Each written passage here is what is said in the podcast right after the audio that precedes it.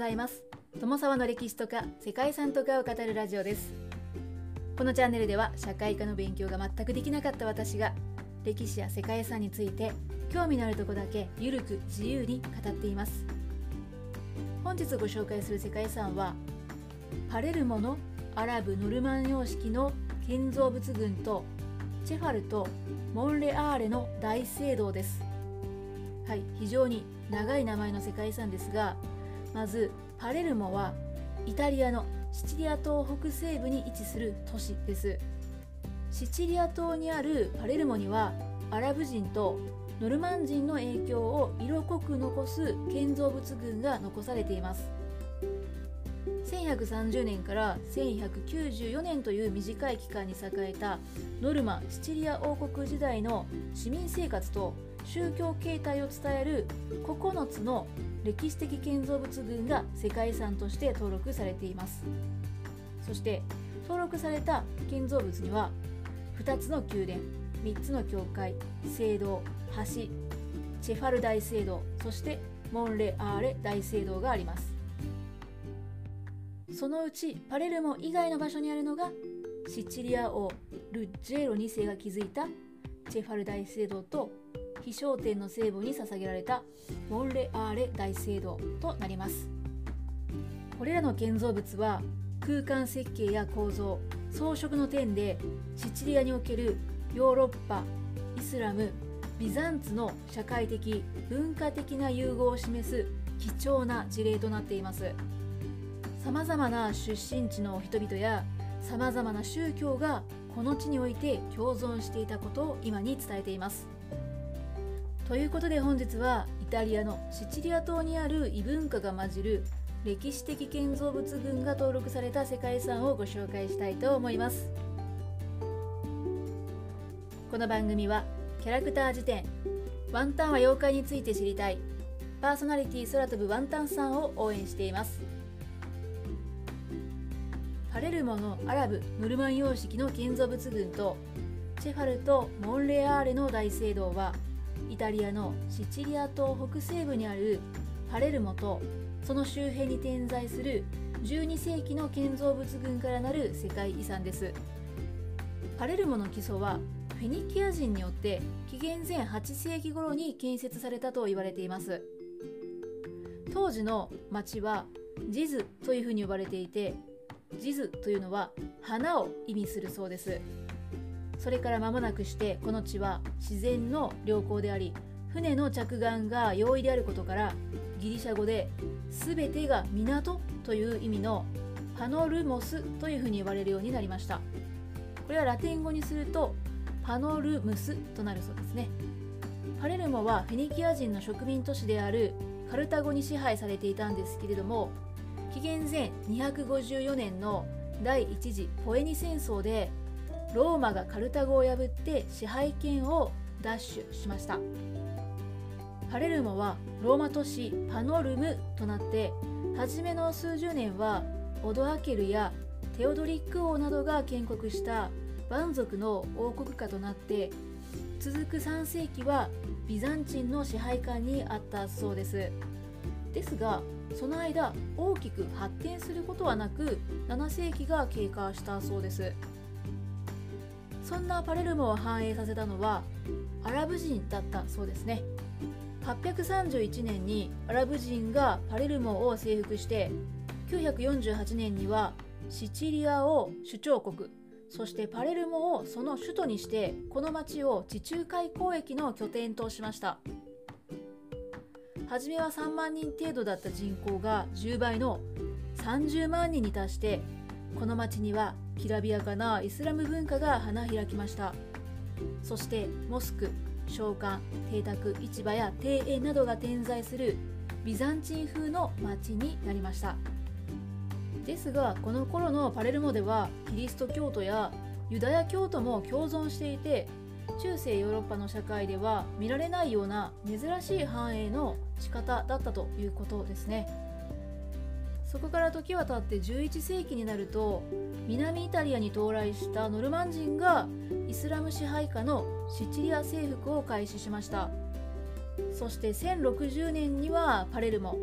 1091年にはシチリア全島がノルマン人の手に落ちてしまったそうです。ノルマンシチリア王国の都がパレルモに置かれると今度はフランス文化とイスラム文化が融合した独自の都市文化が形成されました。パレルモでは他国に見られるような文化の亀裂というのができることもなくアラブラテンそしてビザンチンの職人たちはさまざまな文化を融合する建築を建てたそうです。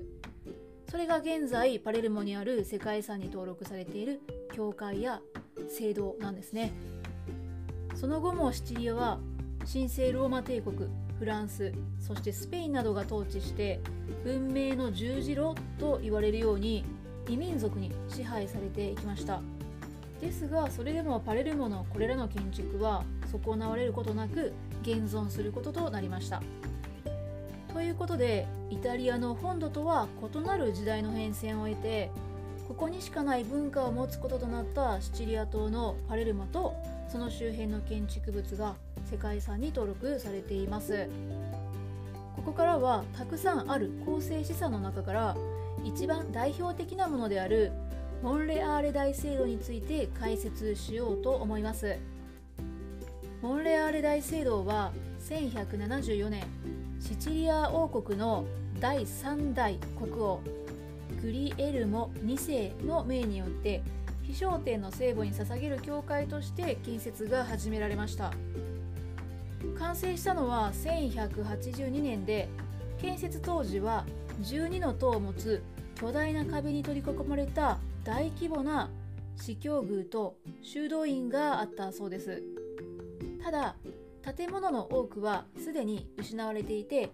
現在は一部がわずかに残っていてその他の建造物の多くは再建によるものなんだそうです。1200年頃に完成したとみられる僧帽や食堂回廊というのは大部分が建設当時のものなんだそうです。モンレアール大聖堂で大きな見どころとなるのはイタリア国内最大規模と言われるビザンチン式のモザイクです。広い聖堂内に所狭しと完成度の高いきらびやかなモザイクが描かれています。教会内部のモザイクは総面積6500平方メートルにも及ぶ大規模なものです。背が高い大理石板の大道を除いてアーチの下端や脇柱を含めた全ての面が金の字に鮮やかな色のモザイク絵で緻密に彩られています。モザイク画は中央の丸天井に描かれた巨大なキリスト像と聖母座像をはじめ多くの聖人を見ることができます。創世紀から始まりキリストがもたらした奇跡や受難を表したモザイク画がラテン語やギリシャ語での説明とともに描かれているそうです。絵は聖書の一場面を題材にされていて人物を描いたモザイクはギリシャ人で壁面下部の非化学装飾のモザイクや床面のモザイクは偶像崇拝が禁止されているイスラム教徒たちの手によるものと言われています。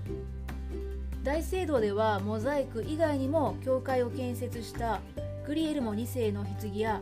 内部がバロック様式で装飾された十字架の礼拝堂などが見どころとなっているそうです。そしてモンレアーレ大聖堂の回廊こちらもですね非常に保存状態が良く見どころの一つとなっています。石型模様が施された小塔アーチを白大理石の2本の柱が1組となって支える形の回廊です。合計216本あるこの2本1組の柱はノルマン建築の特徴でもあり柱は未装飾の対と彩色模様が施された対が交互に並べられているそうです。モンレアール大聖堂の回廊内の面積はおよそ200平方メートルあるんですけれどもこれはこの種の建造物としては、まこれほどの規模感で残っているものというのは非常に稀なんだそうですね。ということで本日はシチリア島北部のパレルモとその周辺にある世界遺産の概要とアラブ・ムルマン様式の代表的な建造物であるモンレアーレ大聖堂をご紹介しました